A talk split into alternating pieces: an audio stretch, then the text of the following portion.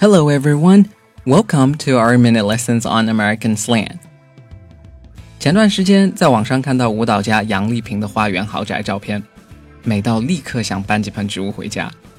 可是照料植物也需要很多的精力和技巧。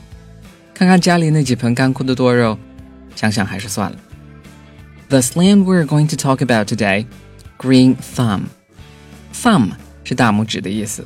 注意 这个词里面的 b 字母不发音。I don't have a green thumb，不是说我没有绿色的大拇指，毕竟也不是绿巨人或者史瑞克。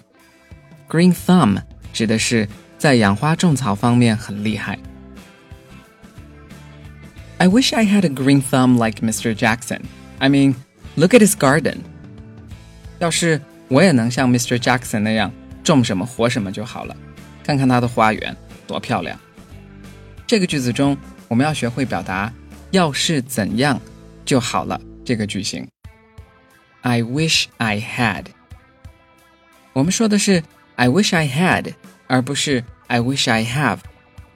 细心的同学可能已经注意到了。这里用到了过去式。英文里，过去式除了表达过去，还可以表达不确定、不太可能和没自信。语法上把这个叫做虚拟语气，不用记那么复杂的名字。我们来看几个句子：I wish I could fly every time when I get stuck in a bad traffic. I wish I could. Could 是 can 的过去式。I wish I could fly every time when I get stuck in a bad traffic. 每次一堵车，我就想，要是能飞就好了。I had a bad hair day, and I just wish you were here with me. Were 是 are 的过去式。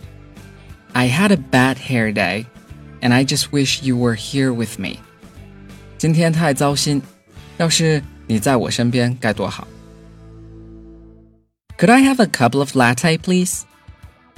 Could 是 can 的过去式，请给我一杯拿铁，谢谢。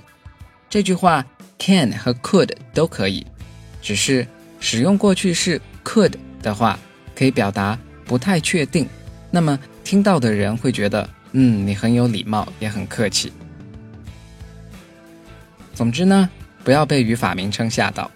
其实只要你会说这些句子了，语法名称什么的。就留给语言学家去研究好了。今天的句子，Number one。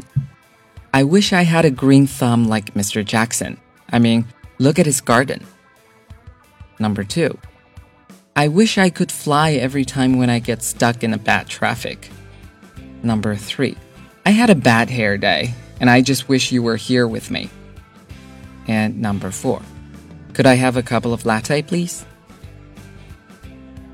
今天的句子就是这些。Until next time，明天见。